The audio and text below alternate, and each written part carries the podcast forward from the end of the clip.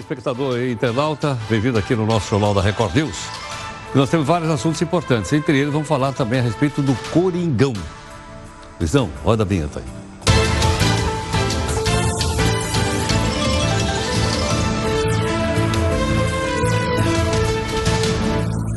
Bom, o anti-herói aqui do Jornal da Record News, que você sabe, é o Faísca. E o Faísca, então, hoje ele está na Disney. Olha aí, aqui está o Mickey, aqui está a Minnie, ali está o Reino Encantado e aqui está o Faísca. Mas o que, que aconteceu?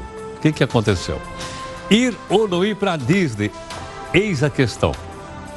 O nosso anti-herói aqui do Jornal da Record News, o Faísca, já pediu um visto no consulado americano.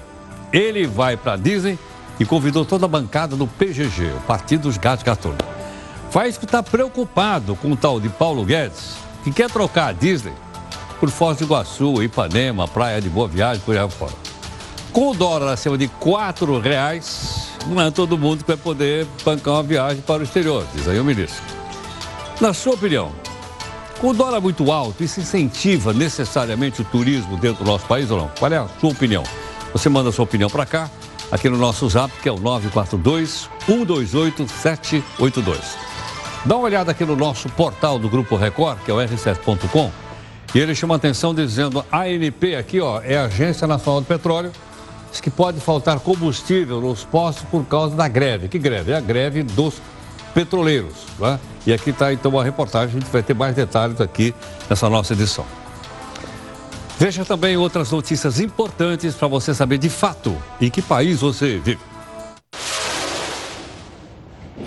Após suspender a produção, a cervejaria Baker demite 150 funcionários em Belo Horizonte. Sobe para 1.370 o número de mortos por coronavírus em todo o mundo. Pela primeira vez, a temperatura na Antártica ultrapassa 20 graus.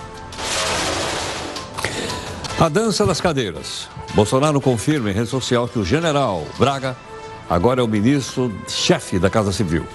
E o Onyx vai para a cidadania.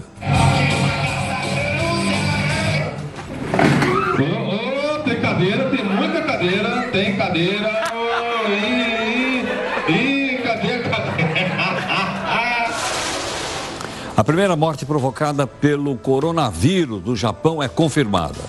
O país é sede dos Jogos Olímpicos deste ano.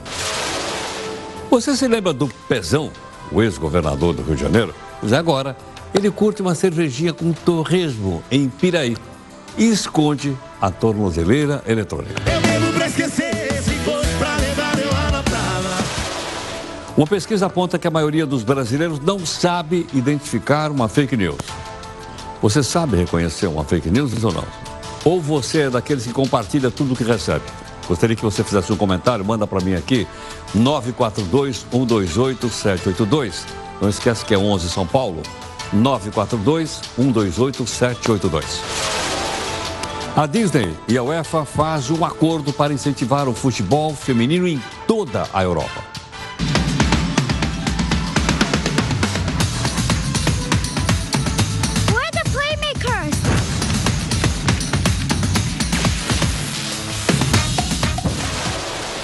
Serviços feitos por cartórios têm preço muito diferente entre os estados brasileiros.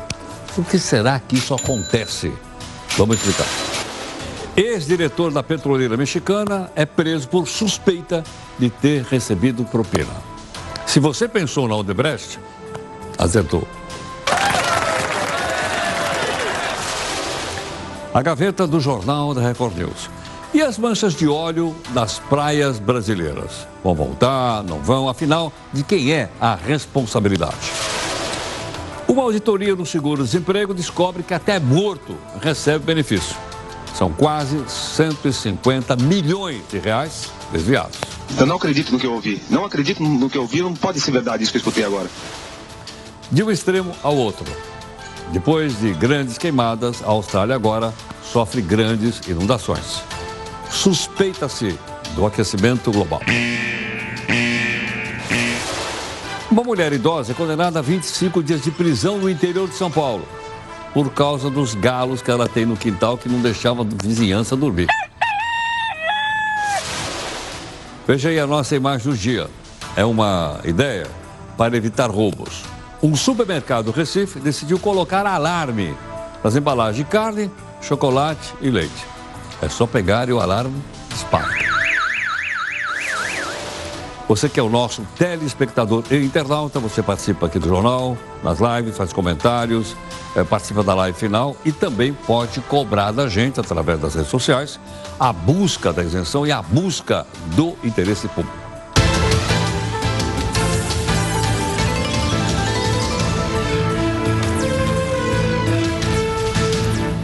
Olha, a live da reunião de pauta aqui nas redes sociais começa todo dia às 8 da noite. Você pode acompanhar com a gente, está aí a Duda e também da Maris participando hoje. E o pessoal vai dizendo né, a montagem do jornal à noite que você encontra aqui. O, a comunicação com a gente é facinha, só na nossa hashtag, J, é, a hashtag JRNews, e aí a gente tem a nossa comunicação, tudo bem? Bom, temos também aqui o nosso desafio diário, todos os dias, para a gente pensar um pouco a respeito. E o de hoje também muito interessante, é do Abraham Heschel. Ele diz assim: ter curiosidade é mais do que duvidar, é a raiz do conhecimento. Em outras palavras, ele quer dizer ter curiosidade, a curiosidade é a raiz do conhecimento. Não sei se você concorda ou não, mas é uma bela sacada, então, do Heschel. Bom, outro detalhe importante. Uma pesquisa aponta que a maioria dos brasileiros não sabe identificar uma fake news. Nós queremos saber qual é a avaliação que você faz. Você compartilha simplesmente? Chegou lá no meu celular, estou compartilhando? Ou você acha que dá para identificar e parar ali porque, logicamente, isso pode ofender pessoas, pode atingir uh, a integridade de outras pessoas. Gostaria que você comentasse e você pode comentar aqui na nossa primeira live aqui do jornal. Antes, quero lembrar o seguinte: vai ter eleição para prefeito e vai ter eleição também para vereador. Nós estamos com a nossa hashtag aqui, que é o seguinte: vereador, salário, professor. Por que, que o vereador da cidade tem que ter salário maior do que o professor? Por que, que o professor não tem salário de vereador? É para a gente pensar porque nós vamos participar da eleição. Tudo bem? Vamos então para a primeira live.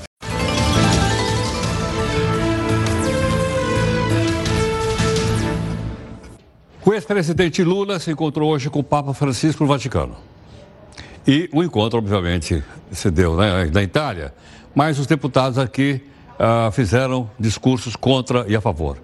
Veja o que disse aqui esse deputado. Mas, Papa Francisco, se o senhor quiser abençoar o Lula, ele está desempregado. Eu queria pedir para o senhor, entrega a gerência administrativa do Banco do Vaticano para ele.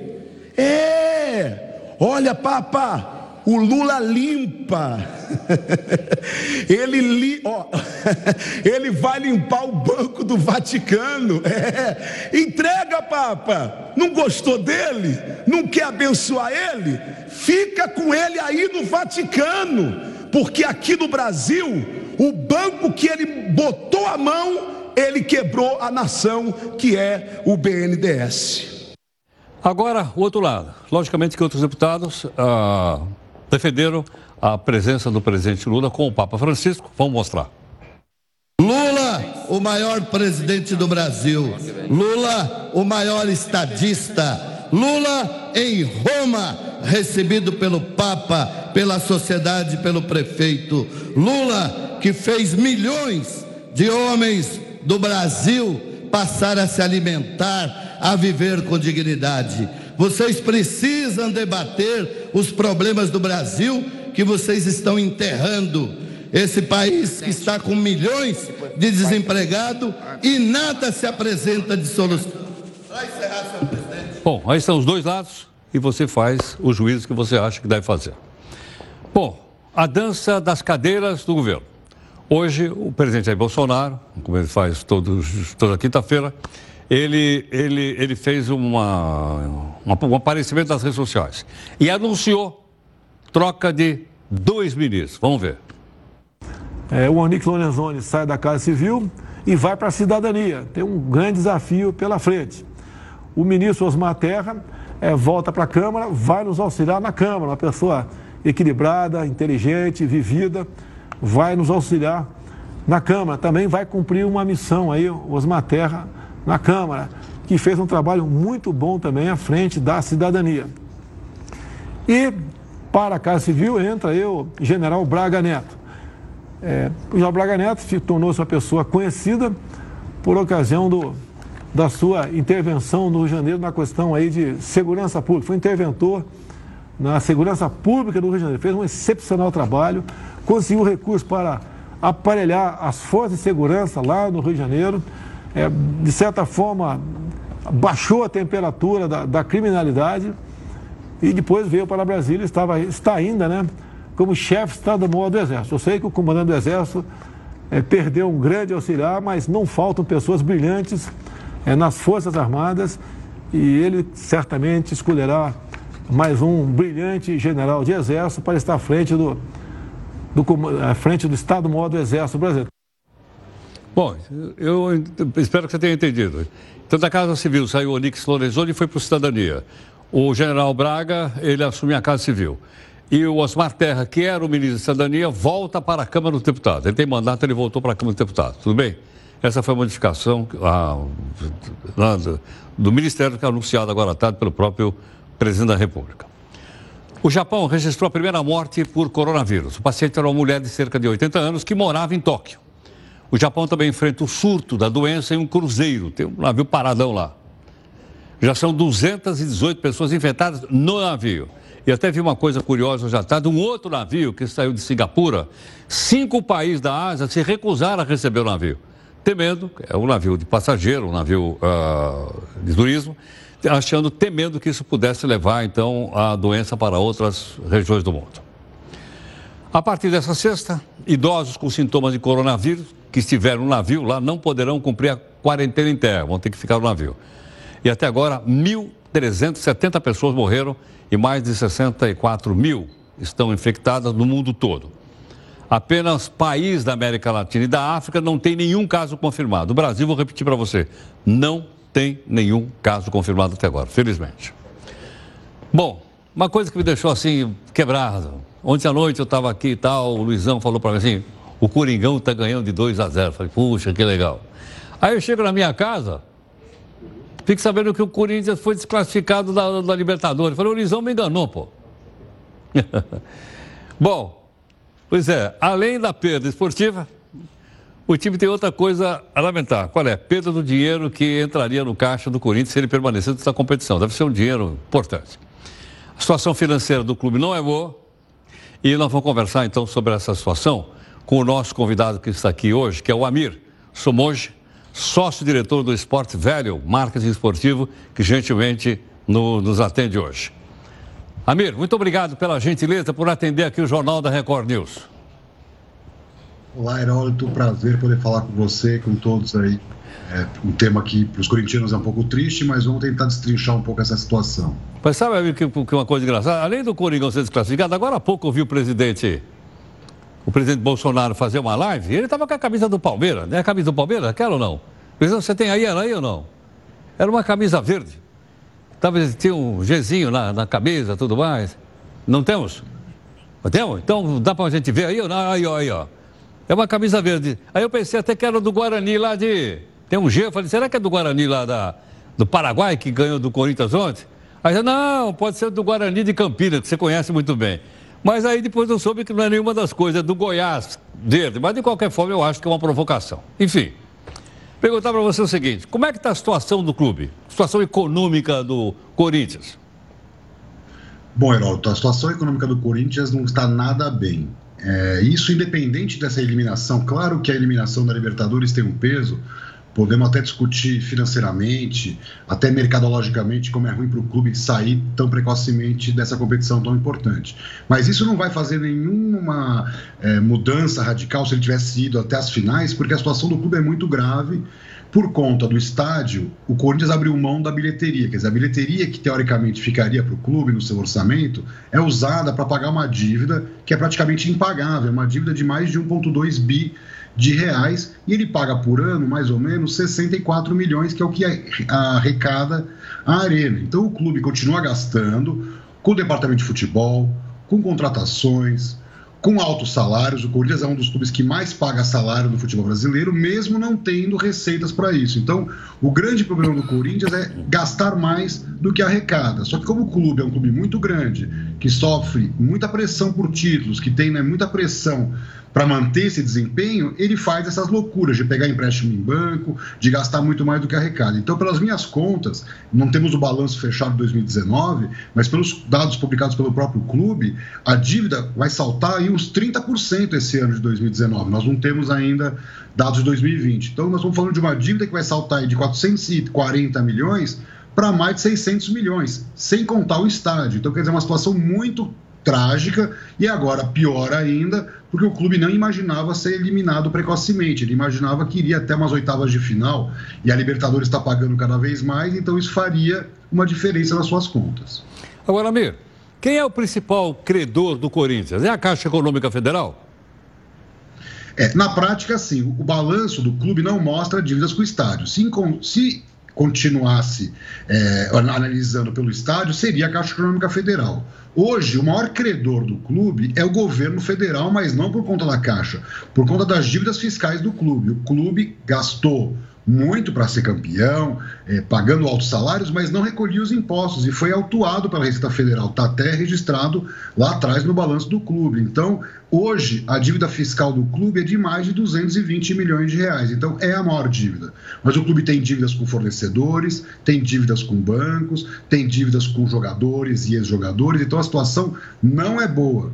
E o torcedor corintiano tem que se preocupar mesmo, porque o exemplo do Flamengo prova como é importante ter uma boa administração. O clube também gastava muito mais do que arrecada, vinha muito mal das pernas e reconstruiu a sua gestão e hoje vai fechar aí, provavelmente em 2019, com 830 milhões de faturamento, praticamente o dobro do Corinthians. Amir, o Corinthians tem a segunda maior torcida do Brasil. A primeira é o Flamengo, a segunda é o Corinthians.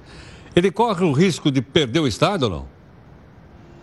Olha, essa é uma grande questão, porque não é só um caso isolado Corinthians. Você tem vários exemplos de estádios que têm problemas por conta das empresas que são as detentoras dos direitos, que é o caso, por exemplo, do Grêmio, que tem um problema parecido, Inter. Só que a questão, né, Heródoto, que quem vai querer aquele estádio de Itaquera? Só o Corinthians. Então, de alguma maneira, vai ter que que haver uma negociação entre as partes, porque não há função aquele estádio. Vamos supor, o Corinthians volte a jogar no Paquembu, o que, que, vai acontecer com aquele estádio? Vai virar um elefante branco. Então, o mesmo acontece com o Grêmio e o mesmo com o Internacional de Porto Alegre, que são três bons exemplos de clubes que têm uma sociedade com a empreiteira. A empreiteira quer se desfazer do ativo, mas ninguém vai querer comprar, porque só o clube é que demonstra interesse em manter seus jogos lá, sua torcida. Então, eu acho que em algum momento vai ter que haver uma renegociação dessa dívida, porque é impagável para qualquer clube, não é o caso só do Corinthians. É impagável um clube brasileiro gastar mais de um bilhão de reais para pagar um estádio de futebol. Amir, nós estamos muito distantes de ver a administração dos clubes brasileiros semelhante aos clubes europeus, onde as administrações são profissionais. Infelizmente, Heródoto, sim. Claro que em Brasília, nesse momento, tramita né, um projeto de lei que tenta mudar esse cenário, transformando os clubes em empresa, mas na prática, essa lei tem como função exatamente igualzinho àquela história do Profut, antes dele, a Time Mania, que é refinanciar as dívidas fiscais. Ninguém está discutindo, como você bem colocou, uma mudança de administração, uma mudança de patamar da gestão do futebol brasileiro. O que vai acontecer, na verdade, é que os clubes vão ficar sempre esperando que o governo os ajude, estenda as mãos, ao invés deles realmente mudarem a sua administração. Mesmo o Flamengo, que é um bom exemplo né, de uma boa gestão que ocorreu no futebol brasileiro recente, vive hoje um caos político, vice-presidente saindo, é, é, questões né, políticas do clube. Então, enquanto os clubes tiverem essa ingerência política sobre a sua atividade profissional, dificilmente nós vamos mudar. Então tem que ter uma mudança é, legislativa? Tem, mas tem que ter uma mudança efetiva na administração. Quer dizer, o clube que está endividado não pode contratar jogadores caros, não pode pagar salários na Babescos, não pode é, se endividar mais para tentar ser campeão. O que acontece é que o Corinthians, por exemplo, pode fechar esse ano com prejuízo de mais de 150 milhões de reais. Só em seis meses de 2019, esse prejuízo já está em mais de 90 milhões. Quer dizer, como é que um clube desse pode lutar por títulos? Ele teria que estar tá pagando dívida. Então, eu acho que a culpa não é só do Corinthians, ou a culpa não é só de um clube em específico, é o, é sistema sem regulação. A própria CBF não faz nada, diz que vai fazer um controle efetivo, mas nós não, eu não acredito nisso. Eu acho que a CBF joga em, em, é, contra o futebol brasileiro porque ela não permite que se faça uma regulação efetiva para mudança de patamar e pior, não deixa que o futebol brasileiro crie uma liga, por exemplo, como acontece na Europa, que foi fundamental para o desenvolvimento do futebol. Então a liga é quem lutaria pelos interesses de todos os clubes e não apenas de dois ou três grandes clubes brasileiros, como que acontece na prática do futebol brasileiro atual. Amir, muito obrigado pela gentileza, muito grato, viu? Eu que agradeço, um abraço e boa noite a todos. Muito obrigado. Está aí, portanto, o Amir. Somoge conversando conosco, ele é sócio-diretor da empresa Sports Value Marketing, comentando um pouco conosco a respeito, então, de uma crise pela qual o Corinthians está passando. Eu o brasileiro de uma maneira geral, mas aí está um comentário. O gancho, logicamente, foi essa derrota do Corinthians ontem. Só faltava o Luizão botar o hino do Corinthians aqui. Então, lá, para a gente encerrar o bloco. Tem hino do Corinthians? Salve o Corinthians, o A gente não pode falar nada que eles fazem. Eu tava brincando, né, Luizão? Você vai botar o hino do Corinthians aí. Vamos fazer o seguinte. Vamos rapidamente para uma live aqui que eu estou muito nervoso. Vamos lá.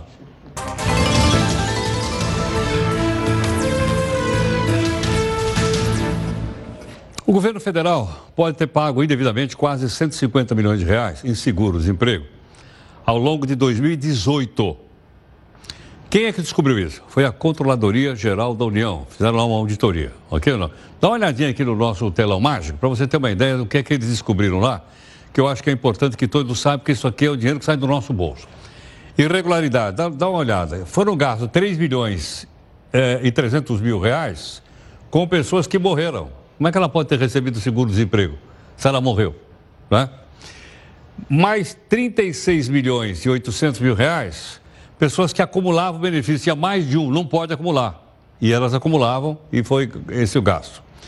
Mais 105 milhões e 200 mil pessoas demitidas por justa causa. Quando você recebe, você é demitido por justa causa, você não tem direito.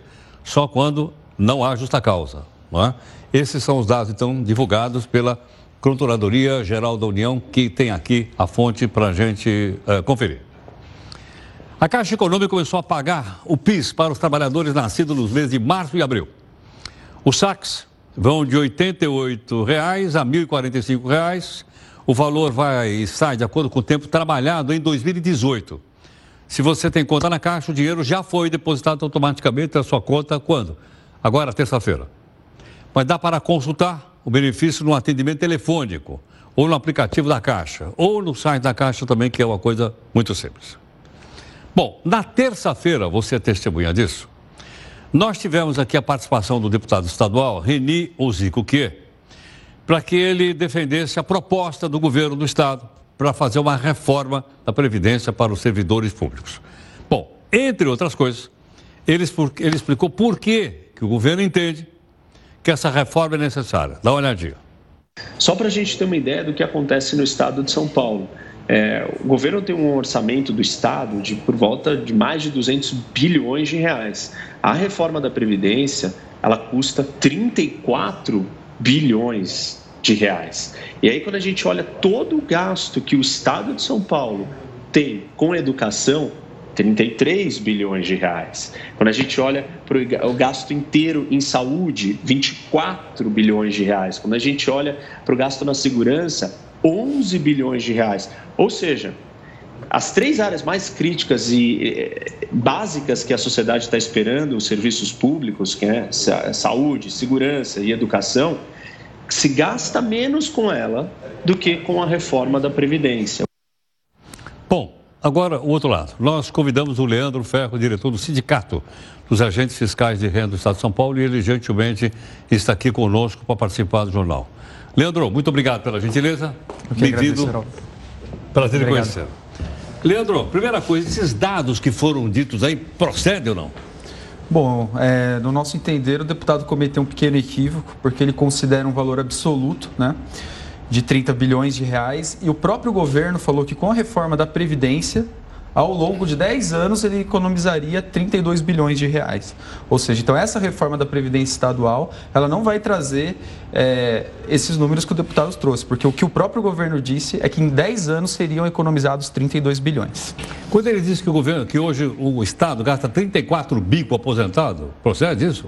Então, é justamente isso que eu tô, que eu tô falando. Ah. Hoje a receita do nosso estado, do estado de São Paulo é por volta de 170 bilhões de ICMS. Né?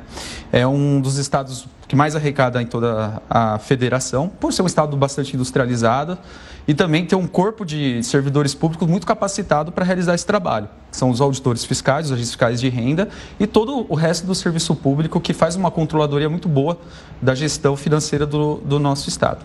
Sim. E como é que seria essa reforma? Aumentaria a contribuição, é isso ou não?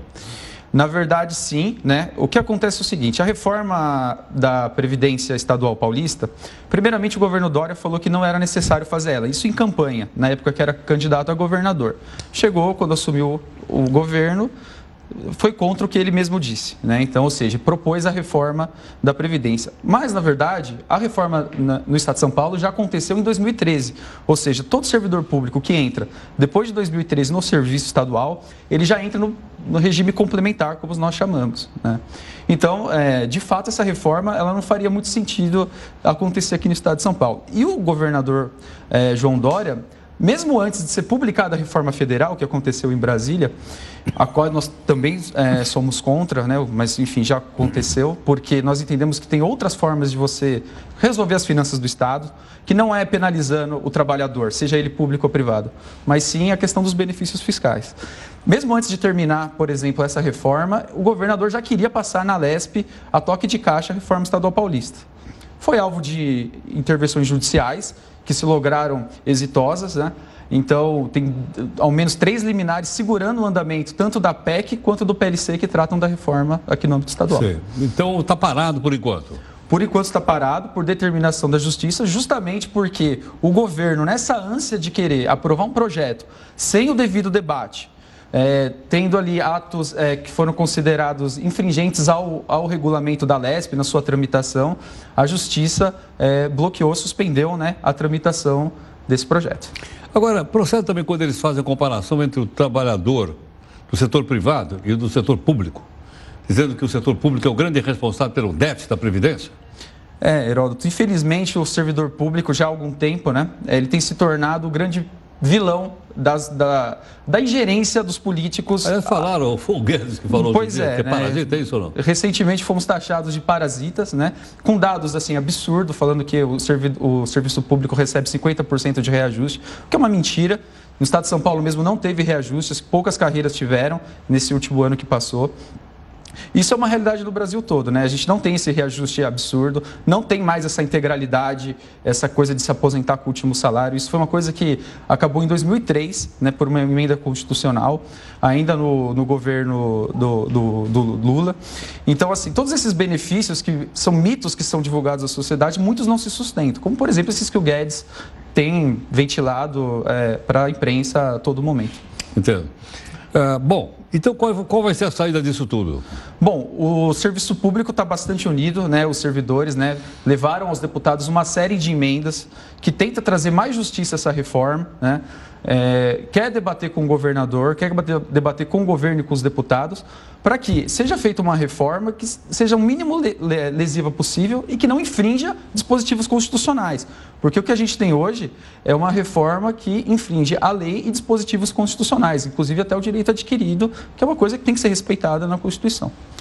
E a população tem que saber, porque afinal de contas, tudo isso é do bolso do povo, né? Que ah, paga os impostos, é isso ou não? Não, exatamente. Tem direito de saber como é que funciona. Com certeza, né? A gente sabe que a, a carga tributária é, ela existe, né? todos nós somos contribuintes. O, o, servidor, assim, ele também é cidadão. Né? Nós somos todos um. Né? O governo tenta a todo momento colocar o servidor como se fosse um lado oposto da sociedade. Mas nós também somos usuários de serviço público e nós também somos cidadãos e também queremos ver o retorno dos nossos impostos. O que precisa é ter uma melhor gestão dos recursos. E isso cabe aos nossos políticos, inclusive os deputados e o, os nossos governadores, presidentes e os que E quando eles falam funções. que estão tentando terminar com vantagens? Vantagens é o que eles gostam de aplicar a verbas que são que compõem a nossa remuneração. Porém, eles não, eles não gostam muito de falar das vantagens que eles concedem ao setor privado. Né? Benefícios fiscais é uma coisa que é pouco, pouquíssimo debatida, só que causa um rombo enorme. Quando o deputado falou aí de 30 bilhões, Ah. só para esse ano está prevista na LDO de ICMS, que é o posto principal, 17 bilhões de renúncia fiscal, Heródoto. 17 bilhões que o governo eh, estadual paulista vai dar para empresas sem contrapartida. Né? Ou seja, eh, deu para o setor de aviação, deu para o setor calçadista e agora, dia 3 de fevereiro, deu mais um benefício fiscal para o setor de comunicação. É dinheiro que poderia estar indo para escola, poderia, poderia estar indo para saúde, para segurança, para infraestrutura, para os transportes e está indo para o empresário. Isso a população tem que saber também, porque também sai dos seus impostos. Sim, essa é uma palavra que a população tem que se acostumar e pesquisar bastante. Benefícios fiscal e renúncia fiscal. Entendo. Porque, logicamente, quando você fala em renúncia, eu estou abrindo mão dos impostos que eu tenho direito de recolher. Por exemplo, é, no ano passado foi dado um benefício de redução no combustível da querosene de aviação. Foi. Né? Ah, esse- Caiu de 24 para quanto? Acho que foi caiu pela metade a base é, de, 24 de, para 12, de cálculo. por aí, Sim, é, o por aí. nosso, É. A nossa entidade até levou o assunto à imprensa, né? Foi Nós até, foi até alvo de algumas matérias, né? E assim, é um, é um setor que, por exemplo, recentemente começou a cobrar bagagem adicional com a justificativa de reduzir a passagem, não reduziu a passagem aérea, um setor extremamente oligopolizado e que ah, não deixaria de efetuar voos ou por causa de uma redução de CMS aqui no estado de São Paulo. Porque o estado de São Paulo é o estado que mais tem demanda de Mas aviação. ele falou que a justificativa era para trazer os voos para cá. Pois é. Pois Porque aí é. avião enche o tanque aqui, não enche o tanque em Brasília. Brasília é mais barato o ICMS.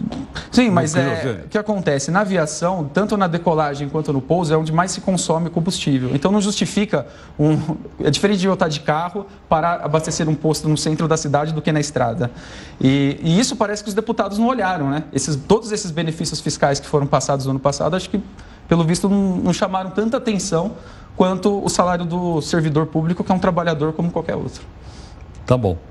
Bom, queria agradecer a sua participação conosco. Muito obrigado. E a gente vai acompanhar e vamos noticiar aí. Muito obrigado. Tá ok, muito obrigado. Bom, tá aí então ah, os dois lados para a gente entender. É, é um é mais complexo. Aos poucos a gente vai entendendo. Hoje a presença do Leandro Ferro, diretor do Sindicato dos Agentes Fiscais de Renda do Estado de São Paulo, falando então a respeito da reforma da Previdência. Já ouviu aqui o governo falar, agora estamos ouvindo então o representante dos funcionários. Bom, para atender aqui uma ordem da Justiça, o metrô de São Paulo vai ter que apresentar, no máximo, 30 dias documentos para a implementação de um sistema de reconhecimento facial por meio de câmera. Eu vou passar por essa, porque eu venho de metrô, desse aqui, minha cara vai aparecer lá. As informações foram pedidas pela Defensoria Pública. Ele justifica que o sistema pode oferecer danos aos direitos dos usuários. O sistema vai custar mais de 58 milhões de reais. Todos os dias passam pelo metrô de São Paulo cerca de 3 milhões e 700 mil pessoas. Tá lá. Tem em outros lugares do mundo? Tem. Tem em outros metrôs do mundo? Tem. Né? Metrô, por exemplo, na China? Tem. Na Índia também tem. Agora, aqui está sendo objeto, portanto, de uma discussão. Outro assunto. O Senado aproveitou um projeto que proíbe a venda para crianças e adolescentes de acessórios ligados a fumo. Por exemplo, cachimbo, piteira, papel para enrolar cigarro e um objeto de vidro chamado narguilé. Você sabe o que é um narguilé ou não? Veja aí no texto da Amanda Alves. Até lá no País das Maravilhas, ele já fez uma aparição especial. O narguilé é uma espécie de cachimbo de água no qual uma mistura de essência e tabaco é aquecida. Essa fumaça acaba passando por um filtro com água até ser aspirada por meio de uma mangueira e faz sucesso pela grande variedade de sabores dessas essências todas. Em alguns países, como é o caso lá da Índia, Marrocos, Irã, Líbano e também no Egito, por exemplo, o ato de fumar o narguilé faz parte da cultura e é um momento de socialização que é bem apreciado e respeitado.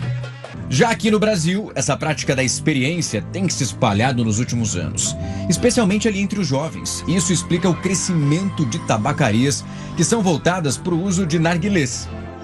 Apesar de parecer inofensivo, o uso do narguilé pode trazer diversos riscos para sua saúde.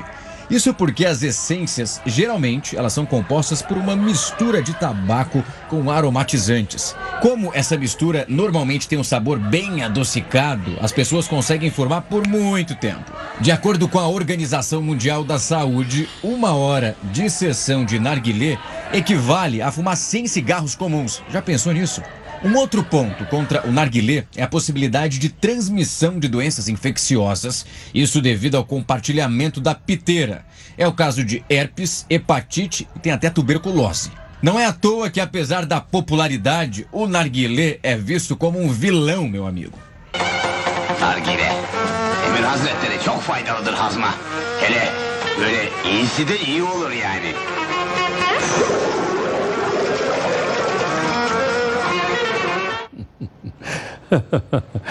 Bom, mas há, há em algumas regiões aqui da Grande São Paulo, eu tenho visto algumas, alguns locais onde o pessoal se reúne para fumar naquele é lugar público, logicamente, como um bar, outra coisa qualquer. Agora, então, você vê que é, para menores isso não vai ser permitido.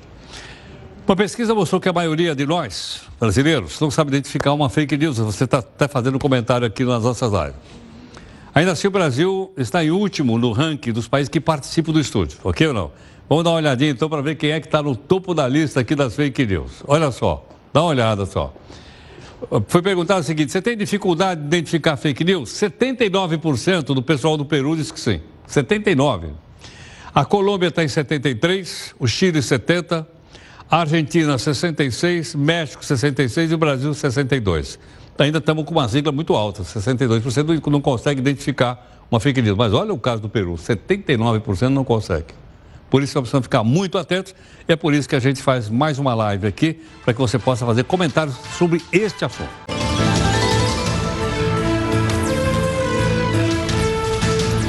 Olha, de acordo com a Agência Espacial Europeia, um iceberg maior do que o estado de São Paulo, olha o tamanho do iceberg, escolou da Antártida. O bloco tem 310 quilômetros quadrados. A geleira, né, ela está ela se movimentou em fevereiro do ano passado até o último 10, dia 10. A região está perdendo gelo há 25 anos e é monitorada desde 1900. E é o aquecimento solar. E mais, mais um negócio, olha, olha que interessante. Por falar em gelo, a Antártica registrou um novo recorde de temperatura para cima. É a primeira vez desde a criação do planeta que ela chegou a 20 graus. Na Antártida, 20 graus. O registro ainda causa mais preocupação, lógico, em relação às mudanças climáticas. A Organização Meteorológica Mundial alertou, mais uma vez, aumento da temperatura pode acelerar o derretimento de camadas de gelo, alterar o nível do mar, porque o gelo derrete, é ou não é? E também esse caso do iceberg que a gente acabou de falar aqui para você, ok? Bom, outra informação importante. Nós temos sempre comentado com você a respeito do dólar. Uh, e temos dito que o dólar nominal bateu recorde, etc, etc. Nós vamos entender um pouco melhor o que isso significa. Quem vai explicar para a gente é a professora Cristina Helena Pinto de Mello, que é professora de Economia da PUC e da Escola Superior de Propaganda e Marketing. Cristina, muito obrigado pela gentileza por atender aqui o Jornal da Record News. Imagina, é um prazer. Então me explica o seguinte, é, eu leio aí que o, o, dólar bateu o recorde nominal. O que, que significa? Significa que o valor do preço do dólar em moeda nacional ficou mais caro dos últimos anos. Entendo. Quer dizer, não é o valor real, é o valor nominal, é isso? Exatamente. O valor real é o quanto a gente consegue comprar comprando esse dólar no mercado americano. Entendo. Porque se eu for então no mercado americano, esse dólar para mim, em, em reais, é, eu, eu tenho que despender mais reais ou menos? Então, na verdade, nós também estamos tendo uma desvalorização real da moeda nacional, do real. Porque os nossos preços estão sob controle, então a moeda americana compra cada vez mais produtos aqui Agora, nós compramos cada vez menos nos Estados Unidos, porque tem havido uma elevação de preços lá. Então, posso entender que o consumidor americano, com dólares no bolso aqui no Brasil, ele tem a capacidade de comprar muito maior do que se nós chegarmos com reais lá em Miami, é isso? Exatamente. Ele compra dois Big Macs e a gente compra meio. Ele pode comprar, por exemplo, um investidor pode comprar uma empresa aqui por um preço bem baixo. Então, isso explica um pouco o comportamento da Bolsa de Valores aqui em São Paulo. Tem aumentado em função porque as empresas brasileiras estão relativamente baratas quando comparadas com outras empresas parecidas no mercado mundial. Entendo.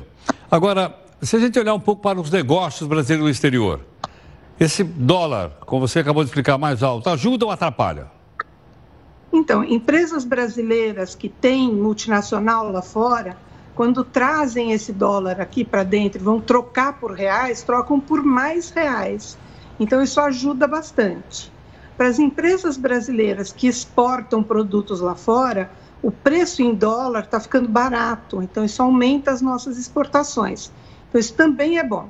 É ruim para as empresas que importam, porque elas passam a importar produtos mais caros. Agora, quando os produtos ficam mais caros, a minha tendência não é comprar os produtos fabricados aqui no Brasil, numa espécie assim, uma substituição de importação, que nem a gente já ouviu falar lá no passado? Exatamente. Quando a gente tem um câmbio mais alto, isso estimula a produção local e isso tende a estimular a economia. Entendo. Agora, nós estamos atrelados ao. O mundo está atrelado ao dólar, ou não? Estamos. Há uma polarização monetária, mas o dólar ainda é a principal moeda. Quer dizer, o que a gente imaginava que o euro pudesse compensar isso, mas parece que não compensou.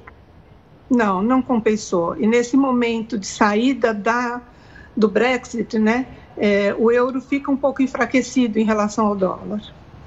Eu sempre ouvi dizer que no passado que o dólar poderia ser substituído por uma cesta de moedas. Você acha isso viável ou é conversa mole? Há uma tendência de que o dólar perca a sua importância ao longo do tempo, mas isso está bastante distante de acontecer ainda. Por quê? Porque, logicamente, a economia americana é a economia, vamos dizer, mais dinâmica do mundo. As pessoas acham que o dólar é, é uma garantia, né? Eu invisto em dólar porque vou receber o que eu investi, a credibilidade que ele tem, outras moedas não têm, é por aí, não? Muitos países mantêm suas reservas internacionais na moeda americana. O dia que a moeda americana deixar de ser a moeda de reserva desses países e perder valor, todos esses países vão perder com o acúmulo desses recursos. Então, não há interesse na maior parte do mundo de ver a moeda americana perder valor e deixar de ser a moeda de reserva. Entre eles, a China. A China. Não, a China disputa esse mercado. Ela quer ter na hierarquia de moeda um posicionamento diferente para a moeda deles. Sim, eu digo, mas ela tem um estoque bom, né, da dívida americana, não tem? Tem, enorme. é gigantesco, né? Eu queria, é um cofre de tio Patinhas. Quem diria? Eu achava que a China era um país comunista. é um país estratégico. Um país estratégico, exatamente, um país estratégico. Tanto que agora nós estamos tendo essa questão do coronavírus e o mundo inteiro está preocupado, achando que China crescendo menos, a média de crescimento mundial também vai ser menor. Então, isso mostra o tamanho da China e a capacidade que ela tem de impactar os negócios no mundo. A expectativa do coronavírus, a expectativa de que a economia chinesa deixa de crescer, ela também deixa de importar. E isso faz com que a gente piore as expectativas de exportação dos países e de desempenho econômico. E o crescimento dela pode não ser um crescimento chinês, né? Exatamente. Como acontecia no passado, que era, vamos dizer assim, o paradigma do mundo. A China está crescendo 7, 7,5, 6,5. Mas mesmo assim ela vai crescer significativamente mais do que as outras economias. Sem dúvida. Professora, muito obrigado pela gentileza. Eu que agradeço, Heródoto. Uma boa noite. Boa noite, muito obrigado. Professora Cristina Helena Pinto de Mello, professora de Economia da PUC e também da Escola Superior de Propaganda e Marketing. Por aí você tem uma ideia da importância né, que tem a, a moeda americana no mundo ainda. Ela acabou de explicar isso para nós. E de, guardei a, a ideia, enquanto os países estiverem acumulando dólar, acreditando no dólar, a moeda americana vai continuar sendo a moeda universal. E ela diz, não, só se houver um, é, um baque qualquer na moeda americana, se eu tiver estocado, eu vou perder dinheiro. Mas isso, como ela disse, está né, fora de cogitação por enquanto. Bom, a UEFA, você sabe que Copa de Futebol. Mais uma universidade da Inglaterra, chamada Beckett, e a Disney se uniram para desenvolver um programa de futebol é, feminino infantil. A ideia é o seguinte: é usar as animações da, da Disney para incentivar meninas entre 5 anos e 8 a jogarem futebol. O projeto também motiva as meninas no esporte, que você está vendo aí, é um negócio muito bacana. E nasceu após uma pesquisa identificar que histórias, filmes e desenhos ajudam crianças a praticar esporte, o que é muito bom. Atualmente, 16% das meninas atendem aos padrões mínimos de atividade física, segundo a Organização Mundial da Saúde, que você vê por aí. E com isso, talvez a gente tenha também um desenvolvimento melhor do futebol feminino, que, aliás, foi alvo de uma entrevista aqui na última sexta-feira, quando começou o Campeonato Brasileiro Feminino, e nós tivemos aqui a oportunidade de conversar com uma jogadora de futebol uh, que participa desse, desse torneio, lá, e contar um pouco para a gente de como é que se desenvolve o futebol feminino no Brasil parece que ele está ganhando uma projeção cada vez maior no mundo. Tudo bem? Bom, como hoje é o Dia Mundial do Rádio, a nossa homenagem é para esse importante meio de comunicação. Dominou até 1950, era o rádio. Depois, logicamente, ele foi superado pela televisão e depois a televisão está aqui junto, como nós estamos aqui na, na, aqui na internet. Mas nossa equipe, bom, vamos pegar aqui alguns radialistas, né? que marcaram época no nosso país. É o nosso encerramento de hoje.